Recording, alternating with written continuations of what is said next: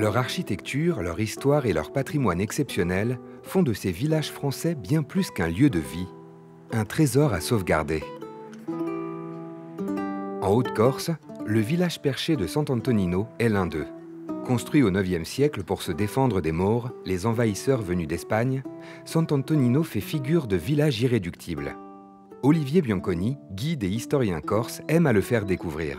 Autour de nous, une place, une place euh, dominante, donc en effet, qui est bordée de murs. Alors ici, on voit par exemple euh, les vestiges probablement de, l'enceinte hein, initiale, et puis surtout un panorama, un panorama qui s'étend sur euh, l'ensemble de la localité à 360 degrés.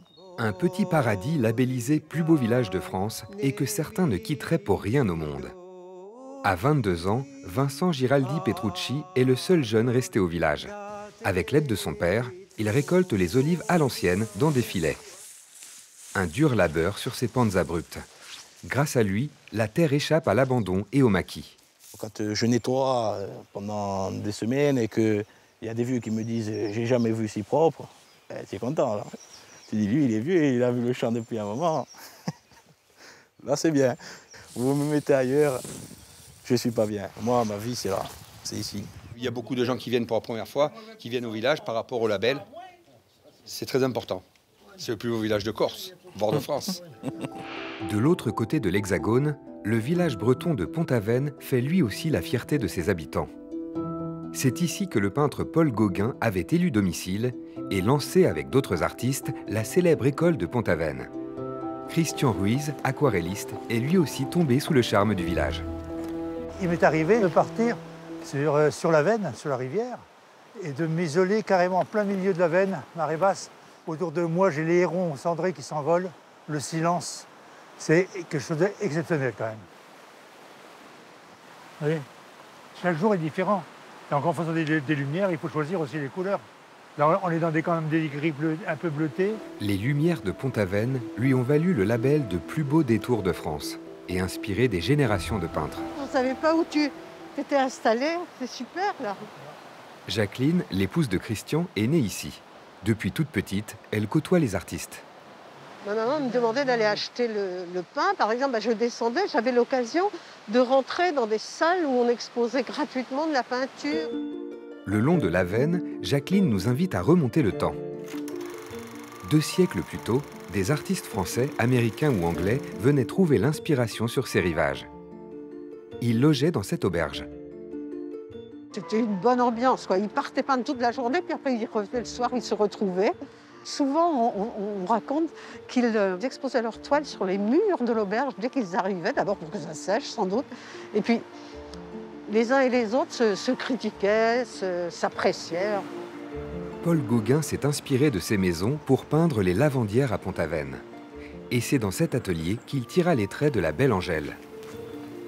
Pont-Aven la Bretonne a toujours offert des couleurs propices aux œuvres d'art.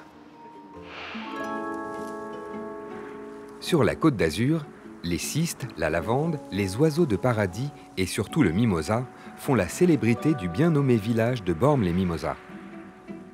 Cette perle du Var est reconnue comme l'un des plus beaux villages fleuris de France. Et c'est en grande partie grâce à la passion d'Albert Bracco. Quand j'ai commencé le florissement du village, ici, c'était le maire qui me le demandait, c'était en 64. Et j'ai voulu créer un certain dépaysement pour les gens qui vont venir à Bormes. Cet enfant du village plante alors des curiosités venues d'ailleurs, comme cet hibiscus de Chine. Ça date de 65. L'exposition à Bormes permet de cultiver ces fleurs parce qu'il y a l'influence marine, il y a 100 mètres par rapport au niveau de la mer.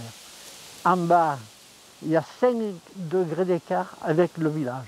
En 1970, le Conseil national des villages fleuris décerne à Bormes les quatre fleurs du label, jamais perdues depuis. Pour que le règne continue, le village investit plus de 100 000 euros chaque année et organise aussi un concours annuel des plus beaux jardins.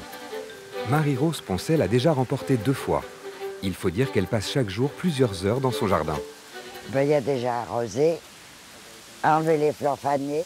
Un jardin visible de l'extérieur et bien entretenu, c'est ce que demande le jury, qui passe sans se faire voir et semble apprécier la variété des fleurs de Marie-Rose.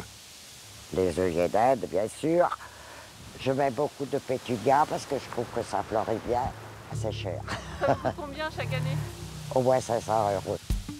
Mais pour Marie-Rose, peu importe le prix, pourvu que son jardin soit joliment fleuri. Et que son bien-aimé village de Bormes-les-Mimosas reste l'un des plus beaux de France.